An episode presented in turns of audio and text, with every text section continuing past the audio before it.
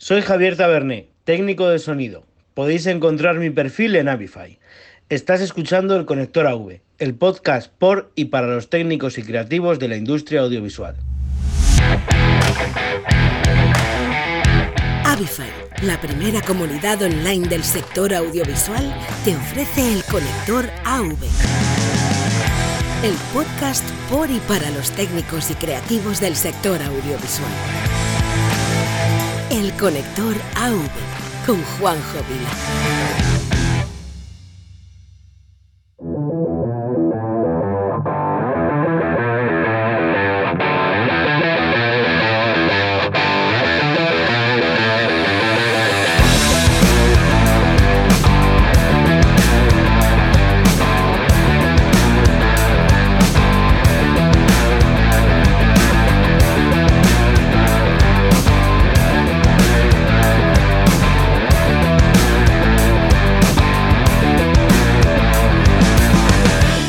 Hola y bienvenidos a un nuevo episodio del Conector AV.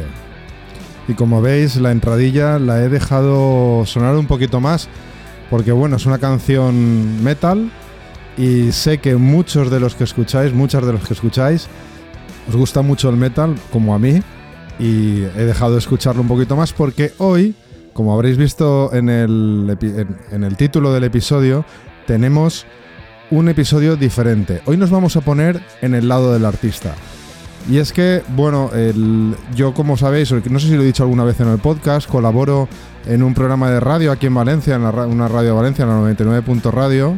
Colaboro en dos espacios, uno de ellos es eh, un espacio de música que se llama La Cantera Musical y el director del programa, Rubén, pues bueno, hace tiempo, viendo que en el otro espacio estaba todo el día reivindicando la situación en la que se encontraba nuestra industria, pues me dijo, oye Juanjo, ¿qué tal si esta temporada te vienes y creamos una sección eh, donde hablemos de toda esa gente que está detrás del escenario? Y por supuesto, pues ya me conocéis, no, no le dije que no. Así que llevamos una temporada de radio hablando sobre la industria, trayendo invitados, por allí ha pasado Mariopis, ha pasado Isidro Matamoros. Bueno, ha pasado un montón de gente. La, sección se llama People in Black. No se llama el conector, porque el conector es el podcast, pero se llama People in Black y está dentro de un, de un programa de radio que se llama La Cantera Musical, que os animo a que lo escuchéis porque también lo tenéis en formato podcast. y lo buscáis en los podcatchers, lo vais a encontrar, La Cantera. Y, y bueno, y esta vez y se juntó un poquito todo, ¿no? Por un lado se juntó que Sober había sacado un nuevo disco que se llama Elegía.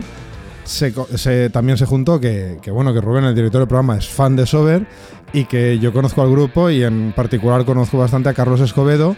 Así que, bueno, aunque llevaba detrás de él hace tiempo para traerlo con su técnico al podcast, pues por motivos de que estaba grabando el disco no pudo ser, iba muy liado, pero hemos podido traerlo al programa para presentar el disco. Y aprovechando la grabación que hicimos para el programa de Rubén, pues dije, vaya, podemos aprovechar este material y también sacarlo en, el conector AV, porque estoy seguro que muchos de los oyentes del conector AV les encanta Sober, para mí es el mejor grupo de metal de todo el ámbito nacional. Y de paso metemos un contenido diferente al programa. También vamos a hablar, por supuesto, de su equipo técnico, lo vais a ver. Y que van a empezar ahora la gira y cómo, cómo, han vivido todo, todo este mundo de pandemia. ¿no? Ya hemos tenido algún artista aquí, hemos tenido a Dani Martín, hemos tenido a Coquemaya y a Carlos, que quería hace tiempo tenerlo en el programa, por ya digo, por motivos de agenda no pudo ser, pues ahora ya por fin lo tenemos aquí porque además sale de gira y bueno, están súper súper emocionados con, con la gira después de tanto tiempo, ¿no? Y también nos va a explicar un poquito cómo, cómo afronta un grupo del estilo musical de, Sober un concierto con gente sentada, ¿no? Que va a ser un poquito difícil, pero en el caso de Sober, la verdad es que se aprecian eh, en el estilo musical de Sober, pues quizás también invita a sentarse y escucharlo, ¿no? Aunque, bueno, como seguro que como a mí lo que os apetece es mover la cabeza, levantar los cuernos y, gritar, ¿no? Y pegar cuatro botes. Pero bueno, vamos a ver, vamos a ver cómo lo están viviendo. Hoy han vivido algún concierto. Ya en el momento en que estoy grabando este, esta intro, ya, ya he visto en, redes varios conciertos de ellos. Y sí, sí, sí, ves a la gente ahí sentada. No sé si alguno se pondrá de pie, pero la verdad es que lo están disfrutando, se les notan las caras, se nos nota a todos en las caras que estamos en plena temporada y parece que la cosa no se está estropeando, así que vamos a cruzar dedos, vamos a continuar ahí y vamos ya con la entrevista a Carlos Escobedo, líder del grupo Sober, una entrevista que me hace especial ilusión y que espero que a todos vosotros, si os gusta el metal, os guste esta entrevista. Así que no os hago esperar más y vamos ya con la entrevista. Dentro audio.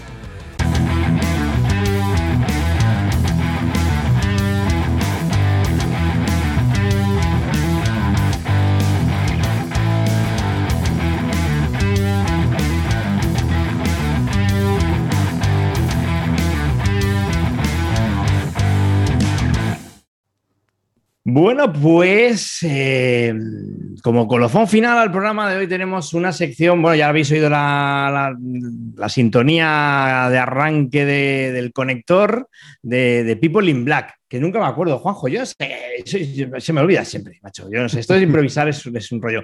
Y además esta vez vienes con, un amigo ya de la cantera, porque yo creo que si no recuerdo mal es la segunda, tercera vez que ya pasa por aquí, si no él solo, por lo menos con su grupo, hablamos de Carlos Escobedo y, la voz de Sober, que además está enhorabuena, estamos de enhorabuena, porque yo soy un fan aférrimo de Sober y de hecho he de decir que a día de hoy, si hago cuentas, creo que es el grupo que más veces he visto en directo. Así que, bueno, no sé si eso te sirve de algo, Carlos, pero. ¿Cómo no te va a servir? Es una Dicho muy buena introducción, una muy buena introducción. Sí, sí, sí. ¿Qué tal, Carlos? Juanjo, ¿cómo estáis? Muy bien, muy bien. Todo bien, todo bien. Bueno, pues cuéntanos, Juanjo, ¿cómo es tu sección? Eres tú el que tiene que llevar la batuta de esto. Además, está grabando tú también, con lo cual eres tú el que manda. Sí, bueno, ha tenido, ha tenido que venir la cantera porque yo llevo detrás de Carlos casi un año y medio para que venga a mi podcast, pero bueno, eh, al final ha venido la cartera. al final ha venido la cantera, así que genial. Y bueno, ¿Alguien ha dicho Zasca por ahí? pero bueno, oye, no, eh, a ver, ha sido, ha sido un año muy duro en todo el sector y, y, bueno, a Carlos justamente le pilló al final ya de la gira. O sea, tuvo, entre comillas, se puede decir que un poquito de suerte a todo a, Sober, porque les pilló ya al final de la gira. Y creo que habéis aprovechado este parón que hemos tenido, desgraciadamente, para grabar Elegía. Así es, tengo que decir que hemos tenido muchísima suerte, porque el último concierto, el colofón final a esa Sinfonía del Paradiso, fue el 7 de marzo y creo que el 10 de marzo nos confinaron a todos. Entonces Además, fue un poco ese final donde la gente llamaba, pero ¿se va a hacer el concierto? Es que se están suspendiendo partidos de fútbol. Ahí arrancó un poco todo, ¿no? Y encima nosotros, en un sitio cerrado llamado El Invernadero, imagínate ya el nombre, la cepa del coronavirus yo creo que salió casi de, ahí. y, claro, más de 3.000 personas, todas concentradas, pues imagínate, yo tengo que decir que al día siguiente pues empezamos a enterarnos de, casos que surgían pues, de, de haber estado en el concierto, está claro. Entonces, al final, bueno, pues eh, fue un momento eh, bonito porque despedimos esa gira con la Sinfónica de, Barcelona y, fue todo brutal, se llenó a foro completo. Pero claro, te queda el sabor, el mal sabor de que era el último concierto y que no sabías cuándo iba a volver. Nosotros aprovechando, pues eh, eso se grabó, se hizo un, un Blu-ray, estuvimos mezclándolo, que tengo que decir que por lo menos hemos tenido la cabeza un poco ocupada y se gestó este elegía, que las canciones estaban ya compuestas, pero todo a nivel de arreglos y a nivel de darle un poco ya esos últimos retoques se hicieron justo dentro de la pandemia, ¿no? Y, bueno, pues tengo que decir que quizá mucho de todo eso que vivimos está impregnado, el disco, la portada, bueno, yo creo que tiene mucho que ver, ¿no? Todo ese momento que hemos vivido. ¿Y ahora empiezas con, empezáis con gira o, o está aún en el aire? No, no, empezamos con gira. La semana que viene es al día 26 Arrancamos en Madrid, aquí en Madrid Escena, que es un recinto muy chulo que han organizado, quizá estamos un poco jodidos por la lluvia, pero han organizado una especie de ciclo que se llama Madrid Escena, donde cada día hay un artista muy variopinto, porque un día es Hombres G, otro día es Camela, otro día Miss Cafeína, Sober, Asfalto, ahí está un grupo que se llama Pica Pica, que es para niños, o sea que tengo que todo, muy coherente, sí, señor. Sí, es un espacio multicultural y, al fin y al cabo, pues bueno, cada día es un artista y es un aforo también importante, unas 3.000 personas, todos sentados. Pero bueno, a partir de ahí ya tenemos cerrado Murcia el día 28, el día 24 de julio también está cerrado eh, Vitoria, eh, tenemos Bayona, tenemos Alicante. Y bueno, pues vamos poco a poco entrando en la normalidad. ¿Y Valencia está en la lista? Va, estará, estará, estará. Estará, va. Cuando esté nos, lo cuentas para que podamos decirlo aquí a todo el mundo en la cantera. ¿Qué leche? e ir. Eh, hombre, claro, eso por supuesto. Carlos sabe que yo no falto. Hombre, él eh, Juanjo le gusta también estar ahí. Sí, además, y echar unas cervecitas que también nos viene. Sí, sí, sí. Mira, yo te voy a decir una cosa, Carlos. Eh, además, aprovecho y lo cuento a toda la audiencia al final. Yo tengo un recuerdo con vosotros eh, encontrado entre, entre agradable y amargo porque yo en enero del año pasado un amigo muy íntimo mío muere eh, por, por, un accidente laboral y la última vez que le vi fue en vuestro concierto en República. Estuve con él la última vez. Estábamos todos ahí. Efectivamente, porque no nos conocíamos tú y yo todavía, pero sí que coincidimos que estábamos todos por allí. Yo, de hecho, tuve el honor y la suerte de, entrevistaros en el backstage y, lo, pasé, lo pasé genial con vosotros.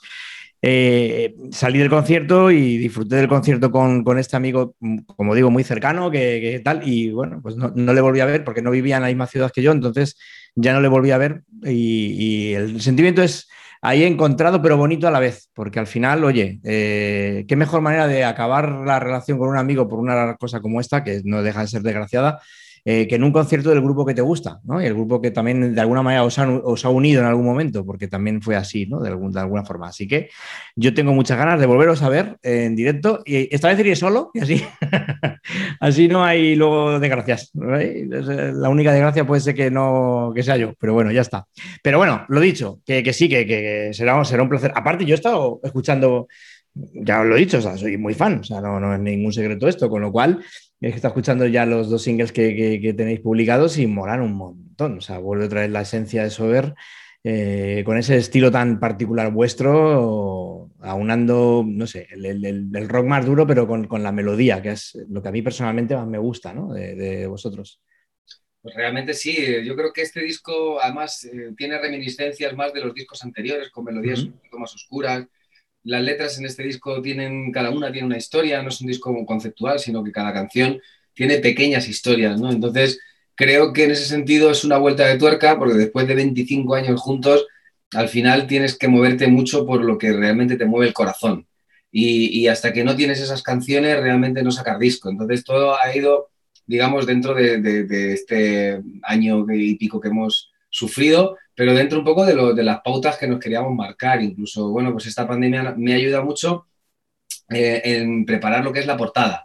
Pues la portada la ha hecho mi hija y al final son dibujos hechos acuarela y están muy cuidados, necesitan mucho tiempo y, bueno, pues como teníamos tiempo eh, para poder, digamos, eh, ejecutar todo ese tipo de cosas y darle una coherencia total al disco, mirar el formato, hemos hecho un vinilo libro donde las ilustraciones se ven perfectas, donde se aprecian todos los detalles. Y creo que eso es lo bonito que nos ha dado la pandemia, por decir algo, ¿no? En, ese sentido, ¿no? Que hemos podido hacer un disco con tranquilidad y poniéndole todo nuestro cariño. Yo, estoy contigo, yo no sé, Juanjo, cómo lo ves tú, pero eh, bueno, supongo que igual porque lo hemos hablado alguna vez, ¿no? Pero efectivamente la pandemia, toda situación, por mala que sea, tiene siempre algo positivo. Es decir, al final, si uno sabe sacarle la limonada al limón que le da la vida, al final siempre tienes algo, ¿no? Y un poco lo de la pandemia, yo creo que lo veo también un poco como lo que comentas, ¿no? Al final es cierto que, oye, pues de pronto todos aquellos que tenemos una vida muy rápida, que eso nos pasa al más pintado, de pronto te encuentras en casa con un montón de tiempo libre, con cosas que dices, bueno, pues puedo desarrollar mi trabajo o mis hobbies porque ahora no me espera nadie a ninguna hora en concreto y, oye, tengo más tiempo, ¿no? Es cierto que luego hay un montón de condicionantes negativos que todos omitiremos para no ser redundantes, pero, pero lo positivo es eso, pues ya tenemos un disco que le has dado la opción a tu hija, en este caso, de currárselo con tiempo y hacer una cosa bonita, y tú como padre, yo también lo soy, y Juanjo también, pues se te queda la baba, ¿no? Es decir, oye, pues tengo a mi hija aquí. Y... Pone el corazón así de grande, ¿no? ya te digo. Ya te digo. Poder ver ya plasmado cuando nos ha llegado el vinilo y ver un poco, joder, pues mi hija tiene 17 años, que tampoco es que se dedique a esto, ha sido simplemente el ir canción por canción, viendo qué transmitía y qué te sugiere a ti, ¿no? Ese, ese momento de trabajar codo con codo. Yo tengo aquí mi habitación, ella tiene la suya y al final estás trabajando y yo me iba de mi estudiete, ¡pum! me acercaba, oye, ¿qué te sugiere esta canción con esta letra y tal? Y digo, ah, pues esto, el día de la liberación, pues un caballo, me imagino un caballo así como queriendo ser libre, como queriendo tal, hostia, pues vamos, dibújalo.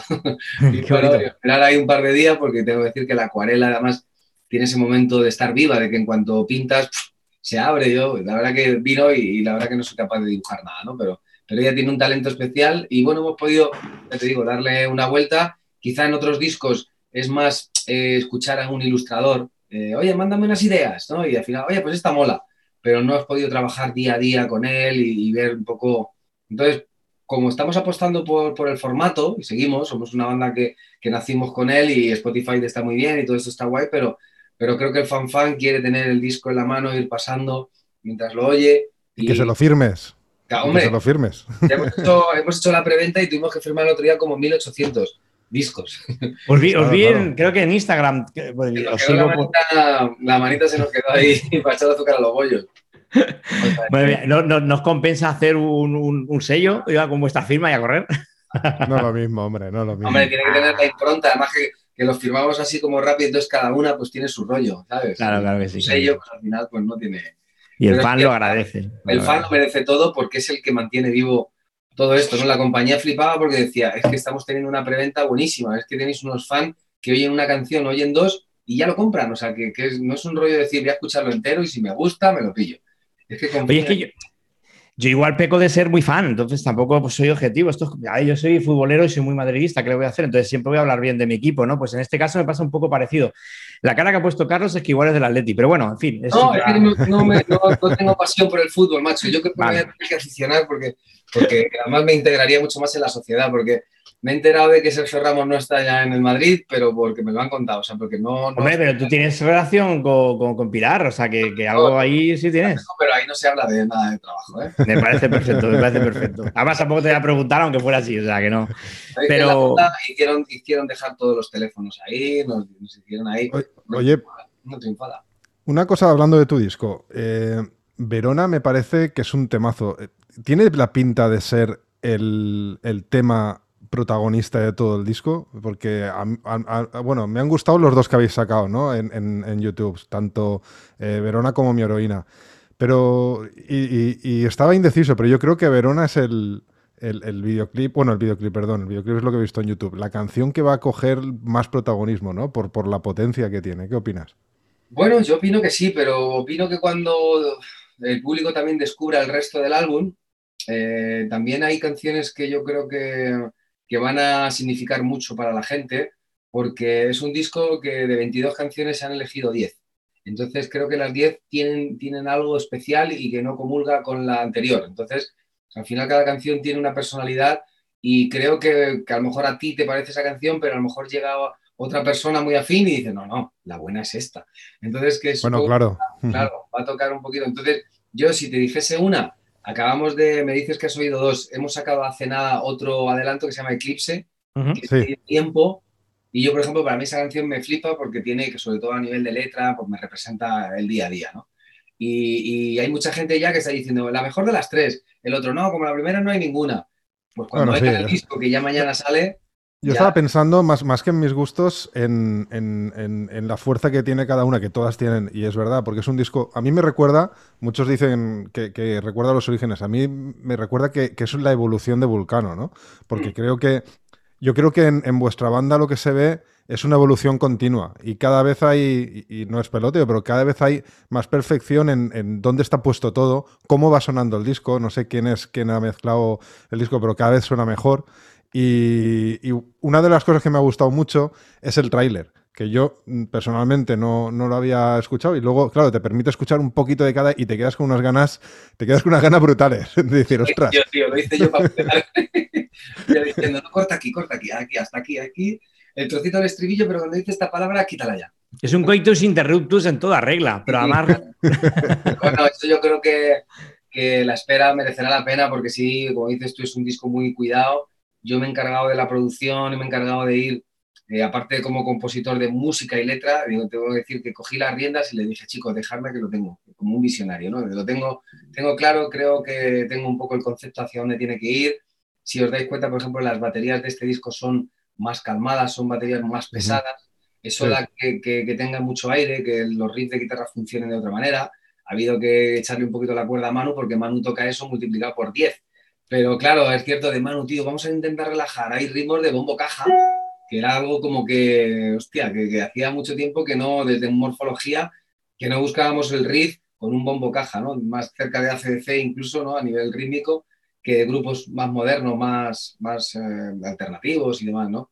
Entonces, yo tenía muy claro la visión y luego en el estudio le fuimos dando eh, digamos, rienda suelta al tema de arreglos, pero sin pasarnos tampoco. Pero bueno, hay canciones como Elegía y, o El Día de la Liberación que tienen unas voces tipo muy requiem de Mozart, como muy, muy épico todo, ¿no?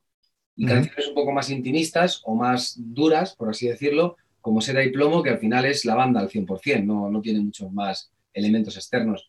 Entonces creo que es un disco que yo creo que al fan de Sober, tanto al que arrancó con nosotros y el que se unió después, yo creo que puede llegar a gustar yo, decía antes que, yo no soy objetivo porque soy muy fan, entonces, pues eso, así como con el resto de grupos con los que me, a los que me enfrento o a los que entrevisto, pues, pues, bueno, pues, pues un poco lo tomas más de manera más médica, ¿no? Quizá. En este caso yo soy muy fan y con lo cual tampoco soy objetivo. Pero sí que es cierto que yo lo que veo es que sois un grupo que tenéis un carácter, una personalidad muy concreta y muy única dentro del panorama español. Es decir, porque como ya he dicho al principio, aunáis eh, el rock más duro, que, aquí en España tampoco sobran, eh, comercialmente me refiero, o sea, grupos que sean muy, muy comerciales, no, no sobran tampoco grupos que jueguen con el hard rock o con el heavy metal incluso en algunos casos pero vosotros le imprimís una melodía muy concreta, muy personal y Sober suena a Sober y a mí eso me encanta. Yo creo que es un poco lo que para mí es lo, importante a la hora de elegir un grupo que me,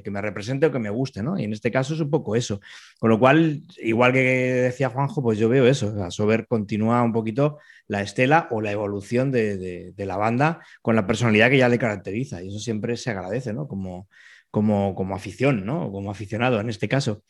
¿Cuándo vamos a poder? Bueno, ya habéis dicho que estáis ya en gira y demás, eh, las perspectivas son buenas, ya has dicho que Valencia también estará, pero sabe, no necesito que me digas fechas porque supongo que tampoco las tendrás y si las tuvieras y no están confirmadas no lo vas a hacer y es lógico, pero, pero hay buenas perspectivas, es decir, veis que, la cosa se está moviendo. También es un poco por, por agarrarnos a esa esperanza de, oye, que el COVID se va, ¿sabes?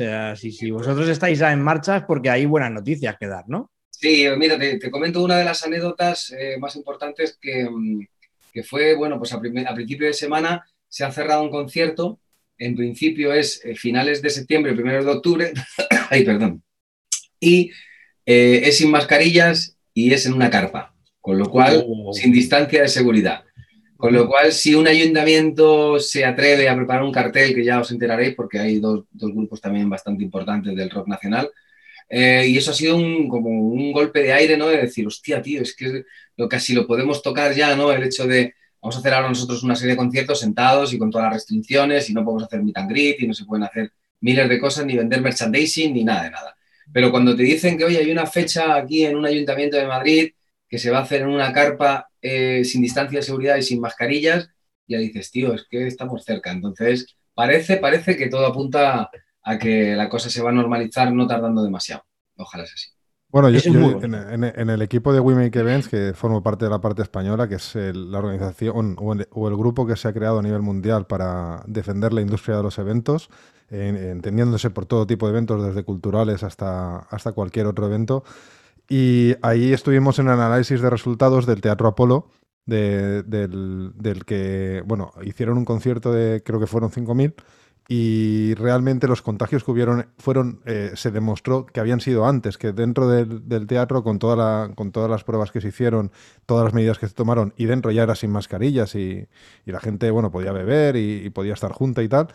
Y realmente hubo una prueba de que se podían hacer eventos de, de manera segura y así se demostró. Así que me parece que esa iniciativa es genial porque además da continuidad a este tipo de eventos. Allí dijeron que iban a abrir ahora, iban a hacer otra prueba con 25.000 en lugar de con 5.000, que creo que no se ha hecho aún. Y bueno, genial, o sea, genial. Pero hay una cosa que a mí me. Bueno, ese, de las sin mascarillas tengo claro, ¿no? Pero ayer hablaba con un, un iluminador y me decía, y no, es que no va a haber gira de la Polla Records. Y digo, pero ¿Y eso porque La, la, pilila, la pilila, es que estamos en horario infantil, ¿no? Perdón. Bueno, es el nombre, es el nombre. ya, es la broma también. A las cosas hay que llamarlas por su nombre. Entonces, eh, y le digo, ¿y por qué? dice, ¿tú cómo voy, a, cómo voy a controlar a, no sé, eh, 5.000 punks eh, que lo único que van a hacer con la silla es tirármela a la cabeza al, escenario? Entonces, está en un concierto de Sober que también eh, invita a estar todos juntos de pie animando. Eh, ¿Cómo, ¿Cómo, veis esto? ¿Habéis vivido ya alguna experiencia de concierto sentado? Mm, una vez, una vez. Ha sido una vez. Fue el año pasado en julio en, Coslada. Y tengo que decir que, bueno, eh, yo creo que se, ¿cómo decirlo? Yo encima del escenario yo no sentí nada malo ni nada bueno. O sea, fue como un poco como cuando haces un ensayo, ¿no? Que tú lo estás disfrutando, pero te falta ese puntito, ese puntito extra de ver al público. Y además soy muy de arriba, ¿cómo dices? ¿Sabes? De tener ahí ese punto de contacto con el público todo el rato. Y bueno, ves a la gente como muy espaciada, porque encima, claro, son dos personas aquí, otras dos aquí, y de repente, bueno, a lo mejor con 500 personas, ya la última está a freír espárragos.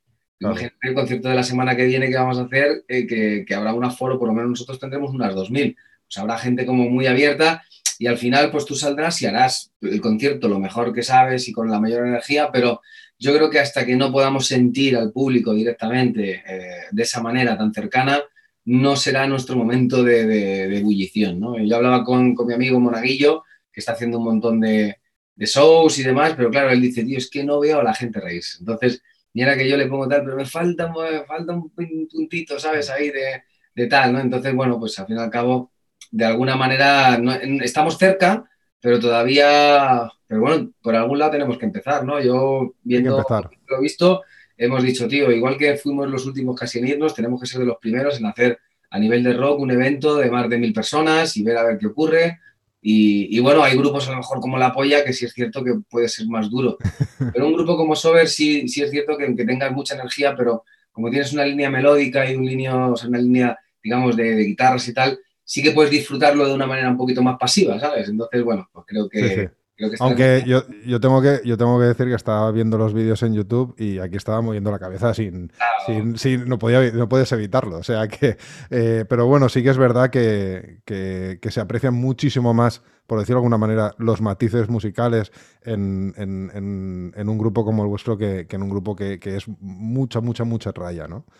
Sí, yo creo que eh, la, melodía al final es un poco lo que se impone, ¿no? para mí es lo que decía antes, ¿no? Es un poco el carácter que imprime Sober a su música, la melodía, que siempre eh, acompañada de mucha instrumentación, mucha guitarra, mucha, mucha fuerza, pero siempre tiene una línea vocal y una línea, línea melódica que, que, al final, pues oye, con una guitarra acústica y, y la voz de Carlos suena, ¿no? es que así es como se componen, entonces es fácil volver atrás. Yo siempre lo digo, ¿cómo es acústico? Digo, pues súper fácil, pues solo tienes que retroceder en el tiempo y al final todo con, con cuatro o cinco acordes te está fluyendo y al final pues coge otro cáliz, ¿no? En el disco hay, por ejemplo, la canción de Eclipse, Ahí hemos hecho un cover de esa misma canción con La Bien Querida, no sé si la conocéis. Sí. Querida viene del indie y, la lié. Tengo que decir que la lié para poder hacer algo. Era rápidamente cuando, hostia, pero es que eso es muy cañero para mí.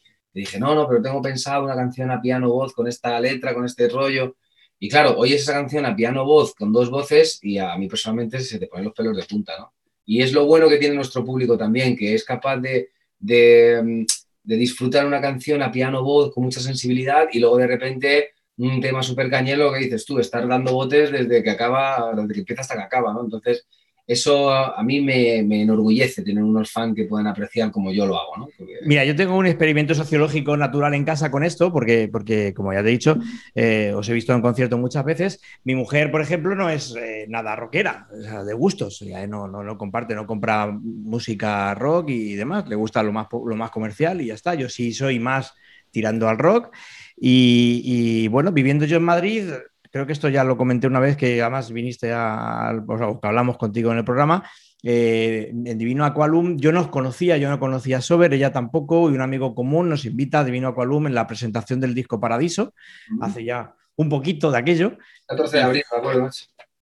¿Cuándo? ¿Cuándo fue? 14 de abril. Pero, pero el original, el primer... el original, eso fue además en el 2001. 14 de abril de 2001, no tenía cartel en el local, por eso me acuerdo. Yo la fecha no la recordaba, el año sí, el año sí que es 2001, sí que me encaja por, por las fechas en las que yo vivía en Madrid entonces.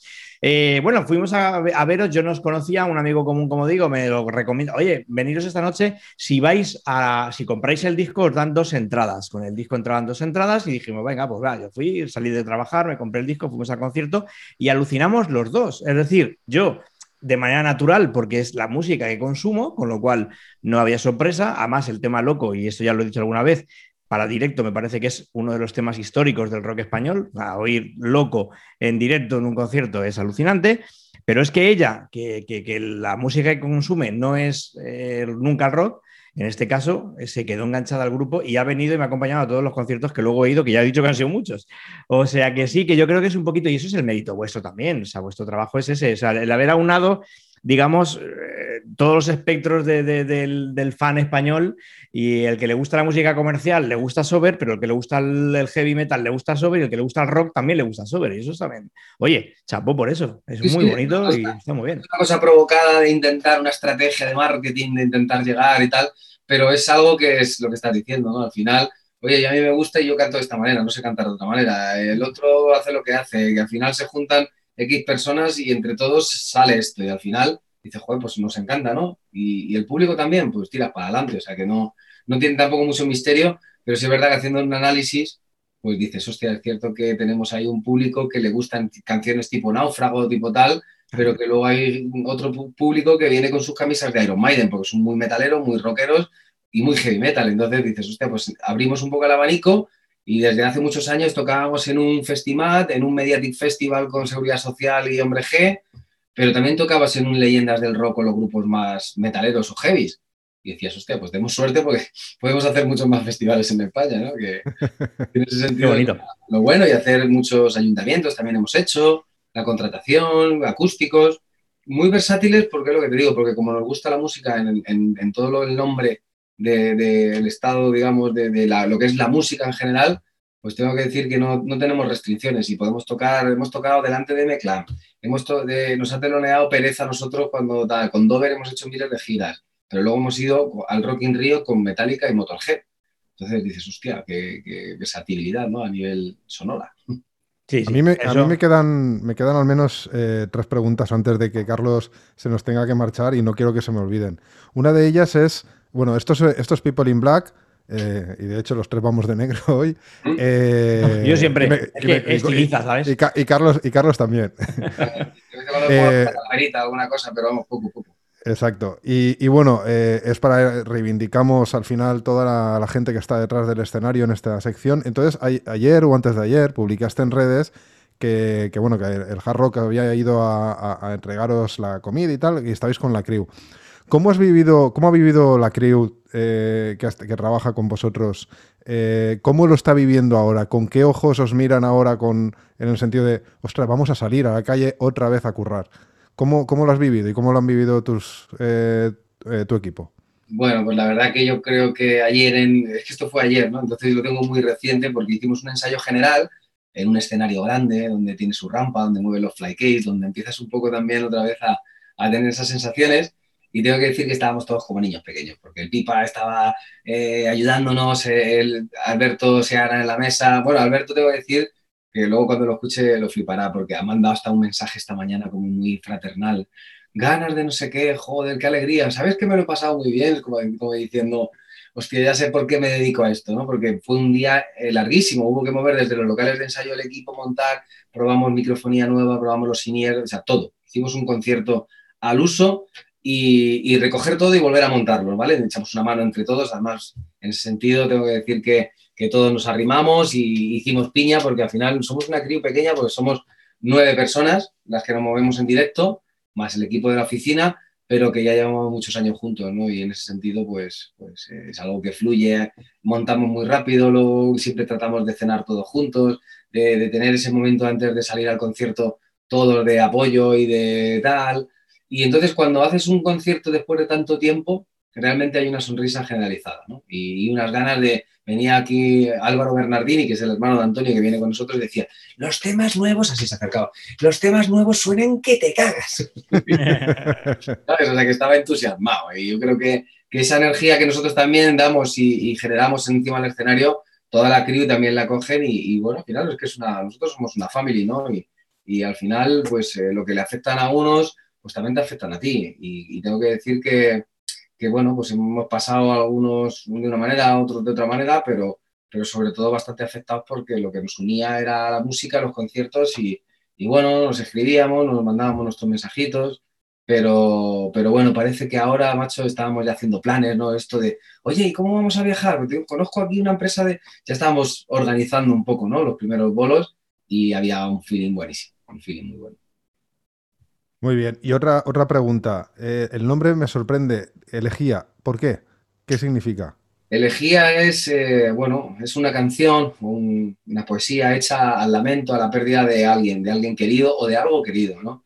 Pero bueno, en mi caso yo, esto mm, viene un poquito de atrás porque después de, ese 20 aniversario, de esa gira sinfónica donde recordamos Paradiso, pues claro, nosotros en el camino hemos dejado dos personas muy importantes, ¿no? Que son Alberto Madrid y, Big Simon. Y, Alberto sigue estando en las claquetas, nos va marcando las guías.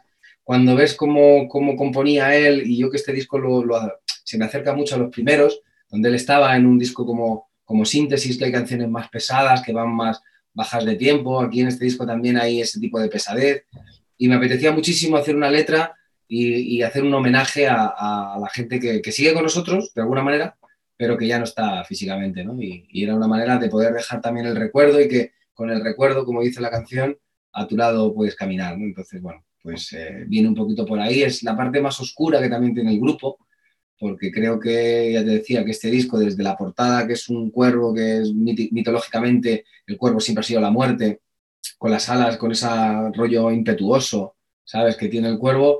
Eh, desde el arte del disco hasta las fotos, hasta lo que son las canciones y las letras, tiene ese punto más intimista, más, más sentimental, ¿no? Yo creo que eso es. Y, la última, que esa, esa es mía personal, es una curiosidad mía personal y, nunca te la he preguntado cuando nos hemos visto y bueno, mira, te la pregunto hoy aquí que estamos haciendo una entrevista musical. Ahora que no nos oye nadie. Sois una, exacto, sois una banda eh, que, bueno, de metal, pero, pero diría yo que es metal más progresivo. Mm. Mm, vosotros, a mí me recuerda mucho, yo también escucho, escucho eh, bueno, de, hecho, eh, la única banda metal progresivo que escucho sois eh, en España es Sober, pero escucho mucho americano. Y a mí me recuerda mucho, o, veo, o veo cosas similares a grupos como Dream Theater, por ejemplo, en Estados Unidos. ¿Vosotros os veis así o respiráis del antiguo Dream Theater de hace 30 años? Eh, es, una, es una curiosidad que yo tengo y me gustaría, me gustaría saber si, es así. Hombre, respiramos, venimos de, incluso de oír bandas tipo Rush, eh, tipo Tool. Yo soy fanático de Porcupine Tree, ¿vale? Que en ese rollo, como dices, el rollo de Dream Theater. Eh, yo creo que sí que podemos, es más, yo escucho grupos ahora tipo Tisserat, Porcupine Tree, todo, digamos, este rollo un poco más moderno, ¿vale? como, em, no sé, es que hay miles de grupos, pero quizás sí que es cierto que a la hora luego de ejecutar tampoco somos esos musicazos, porque es verdad que todos esos portan, digamos, una, técnica brutal, pero sí que hay reminiscencias y hay muchos ritmos que te pueden acercar. Eh, tipo Dream Theater, donde la batería va haciendo una cosa y el guitarrista ha cambiado, se han comido medio compás. Buscamos de que dentro de la contundencia, pero que siempre haya pequeños detalles donde existan ese tipo de cosas, ¿no? Porque rítmicamente a mí me encantan. Yo soy un batería frustrado y entonces cuando, cuando estoy componiendo estoy pensando la batería cómo podría ir. Y a veces estoy en el ordenador y estoy cambiando bombos, estoy poniendo a ver cómo quedaría así. Y se lo llevo en ternario, pero la batería del bombo va aquí y tal, y empiezo a buscar, que es un poco también, pues... Eh, bueno, tú has hecho una cosa bastante jodida, que es que el líder de la banda eh, es el bajista. Eso no, es, no, se ve, no se ve demasiado. Mi padre es bajista y por eso sé lo que sufrís, ¿no? Eh, bueno, lo peor, yo era bajista y lo dejé cuando empecé a cantar. O sea, por algo será. es, complejo. Yo lo que, hago, lo que hago con el bajo es, eh, digamos, de, es intentar automatizar, porque claro, con el bajo siempre vamos un poco con todos los golpes, vamos con los bombos y demás. Y a la hora de cantar, imagínate, estás todo el rato con, con entonces es una manera de automatizar la mano, de automatizar el ritmo y de que melódicamente te deje crear, ¿no? Y te deje eh, interpretar la letra y te deje funcionar. Pero es cuestión, ¿sabes de qué? De, como de todo en la vida, de entrenamiento, porque el ser humano llega un momento, yo a veces que estoy, en concierto no tanto, pero ensayando, tocando el bajo, estoy cantando, estoy con la letra nueva y estoy pensando lo que voy a comer. O sea, llega un momento y dices, hostia, estoy pasando la canción, no me estoy dando ni cuenta, como cuando vas en el coche, ¿no? Y vas reduciendo, metiendo primera, segunda, pues eso, tocando el bajo, cantando y pensando qué vas a cocinar luego cuando llegues, porque entonces ensayamos por la mañana. Entonces llega un momento Bueno, tú, eres, tú que eres muy cocinitas, y eso lo vemos en las redes. Me encanta. Lo que no sé es cómo estás tan delgado, Nano. Quizá, por cocinar en casa, tío. Cuando comes fuera, cuando... No, aparte que, ya son cinco años de que me descubrieron que era celíaco, entonces al final también... Es verdad, es verdad.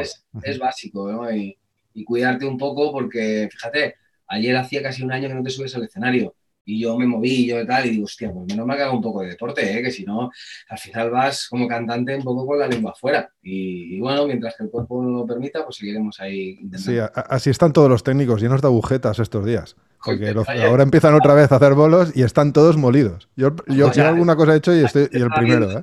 A uno de los pipas y claro, lo clásico que están hablando de la pedalera y ya llega un momento que se pusieron de rodillas, ya sabes, de rodillas. ya me pongo de rodillas y ya conexiones ya preparo. O sea que se tienen que poner un poco también las pilas, ¿eh? O sea, que todo el mundo sí, a, funcionar.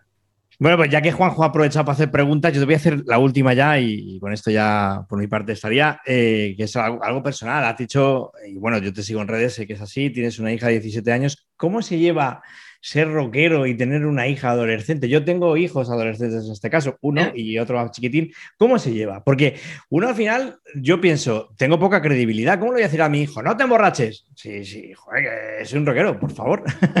¿Cómo se lleva eso? Dame unos consejillos. Pues Rubén, yo precisamente estoy ahora en lo contrario. Yo tengo que decir que la mía ha salido muy buena, demasiado buena. Y hay que decir, tía, yo con 17 años le cuentas todo lo que hacías y ella no hace nada. Pero tía, y tal y de cual. Y el otro día ya vino porque acaba bachillerato ahora y vino y se había tomado dos mojitos y se le trababa un poco la lengua. así sí, así sí.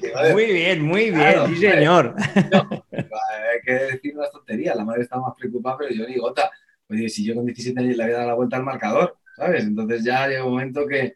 Pero bueno, se lleva bien, también porque he tenido, ya te digo, mucha suerte. Aquí en casa sí hemos estado como muy, muy unidos, muy tal, y, y, lo llevas de una manera... Lo que pasa es que tengo que decir que, mm, no sé, como que me ha cambiado el chip, parece que cuando tienen 10, 12 años eh, vas a sufrir más, pero ya llega un momento que como ves que hacen su vida, ¿no? Y que tienen sus responsabilidades, sus historias, al final no me, no me causa ningún problema y menos desarrollo padre concepto de, cuidado con, con los chicos que son muy malos. No, no tengo, no tengo ese rollo, no tengo ese rollo. Bueno, Juan, oh, pues tú también tienes. Me lo anoto, me lo anoto, eso iba a decir, porque yo tengo también una hija preciosa y me lo anoto, digamos, muy pequeña aún, pero cuando sea como la tuya, pues eso, voy anotándomelo todo porque... Y que nos han salido guapas, Juanjo, nos han salido sí, Sí, sí, yo como, tengo hijos es, otra, es otro rollo, ya, ellos ya... Y además yo siempre digo lo mismo, eh, con ellos, yo tengo amigos que tienen hijas y yo digo, yo no sé cómo lo haces, porque yo a los míos les doy una colleja y me quedo tan a gusto, y ellos también porque lo agradecen, pero a una chica, mm, yo no lo sé porque no tengo, pero me daría, igual no lo haría, o sea, yo creo que mimaría más a una niña y le permitiría mucho más que, que, a, un zamarro que le das una colleja y te quedas a gusto y él también. Y venga, ya está. Oye, pues hablando, hablando del nano, cuando, cuando vengáis al ensayo sí que me quiero acercar con él porque solo oíros... Eh, bueno, eh, su disco es Vulcano. Eh, yo, ah. también es verdad que lo he machacado, tiene 11 años y lo he machacado con el Vulcano. Y, oye, pone, pone, pone el Vulcano, y además la canción también, ¿eh? O sea, es así que al, ensayo me, me acercaré. Claro que sí, hombre. Y, luego puedes traértelo, que ya con 11 ya puedes dar ahí unos cuantos botes. Sí, sí. Cuanto antes empiecen mejor, que si no luego se nos van al reggaetón. Sí, que luego se nos van al reggaetón, Juan. No, no, no, este ya no. Hemos liado, ya no hemos este, liado. este tiene, por, por, por, por suerte, tiene todo, ha heredado todo eso de su madre, que fue quien me introdujo a mí a Sober. Eh, porque gracias a Blanca, es una enciclopedia heavy metal y después decir el año, mal, que si no te quién tocaba el año, en qué grupo la batería y te lo clava. O sea que la, sección, se la daba a quien no toca, se tenía que haber dado a tu mujer, ¿no? Sí, sí, sí, no, no, si es, de, si es por, por música, vamos, me gana de... Y, bueno, y el, y el, nano ha salido a ella. La niña sí que es verdad que el reggaetón le va más, es, a eso hay que arreglarlo. Pero todavía está a tiempo de encauzar. Estamos a tiempo. Pues a ellas a la que tienes que llevar los ensayos cuando vengas a ver aquí. También, también. No, no al niño, el niño ya lo tienes, ya lo tienes convencido. Toda la familia. bueno, pues oye, ha sido un placer, como siempre, hablar con. Bueno, contigo, Juanjo, ya no te lo digo porque si no te, se te suba la cabeza. Además, nos veremos mañana. Eh, pero, Carlos, como siempre, es un placer hablar contigo y de partir un ratito de música. Y bueno, oye, pues al final es lo que te digo. Yo no soy nada objetivo con vosotros, porque sois un poco eh, la niña bonita de, mi playlist de, Spotify, con lo cual, pues para mí siempre es agradable teneros. Pero aún así, entiendo que al oyente mm, os conozca más o menos o os escuche más o menos también, porque al final es un tipo que, que, da gusto hablar y, y mola. Así que muchas gracias por prestarte y por estar aquí con nosotros un ratito. Pues gracias y ya nos vemos prontito y ahí escucharéis el disco completo también a ver qué os parece. ¿Vale? sí, sí. a mí me va a gustar. La última vez, verte, que hace tiempo. Juanjo, Juanjo, la última vez nos quedamos porque ellos venían con la orquesta, estuvieron la orquesta de la Cuas, que fue con quien tocaron ellos. Sí, correcto. Correcto. Estuvieron en el programa, yo incluso llegué a hablar con, con Carlos, igual no se acuerda, obviamente, pero yo sí. Eh, para, para, yo le decía, como sé que eres un cocinilla, si un sibarita de la cocina, Oye, aquí en Valencia está, esa frase es muy típica, ¿no? Tienes una palla, paga. Bueno, pues ahora ya. Bueno, ya, ya, se la ha tomado, ¿eh? eh ah, ah, ah, vale, vale. Que, aquí hay, siempre ha habido clases. Bueno, pues la próxima quiero estar yo también, joder. Vale, vale. vale. Anotado pero Juanjo nos lleva a un sitio, comer un arroz que estaba espectacular. O sea, tengo que decir que lo tengo en el recuerdo y me acuerdo perfectamente. O sea, no, no lo dudo, no lo dudo. Perfecto, pues bueno. Habrá que repetir, habrá que repetir. Oye, me alegro muchísimo de verte, Carlos. Eh, a ver si nos vemos en, persona pronto y tomamos una cerveza juntos. Claro que sí. un abrazo. Y Rubén, te veo mañana, ¿eh? Mañana, mañana. Mañana nos echamos esa cerveza. Hasta luego, chicos. Carlos. Chao, chao.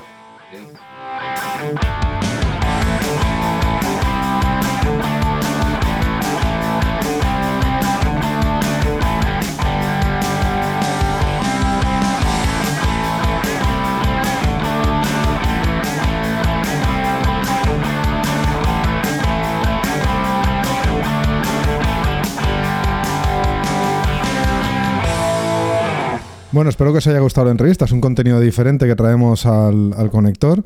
Y bueno, no he puesto ninguna pista del, último álbum de, de Sober porque, eh, bueno, los podcatchers, Spotify, etcétera, si detectan que es una canción con derechos, pues eh, me la pueden quitar, ¿no? Y aunque Carlos estoy seguro que no tiene ningún inconveniente, de hecho es un este este episodio sirve un poco de promo, como esto no es una radio, este este podcast nos pertenece a, nosotros y, no somos radio, eh, no tenemos licencia para ello, seguro que seguramente pues Spotify o Google Podcast, Apple Podcast eliminarían el audio y vosotros quedaríais sin la entrevista. Pero sí que os animo a que os conectéis ya a cualquier plataforma o vayáis a comprar el disco porque está de lujo. Yo ya me lo he escuchado todo varias veces y me parece que Sober va ganando en calidad conforme va produciendo nuevos álbumes, se nota mucho ya la madurez del grupo, el cómo suenan, el cómo van adquiriendo cada vez ese sonido más personal y cómo cada vez la mezcla suena mejor, ¿no? Y eso que los primeros suenan bien, pero se nota esa madurez en el grupo. Y bueno, ya queda muy poquito para acabar temporada. Eh, lo dicho, cualquier idea que nos quieras enviar a hola.avify.net o déjanos un mensaje en las redes sociales del conector o en las redes sociales de, de. Y espero que sigas ahí, al otro lado del, del micro, en el siguiente episodio. Hasta luego.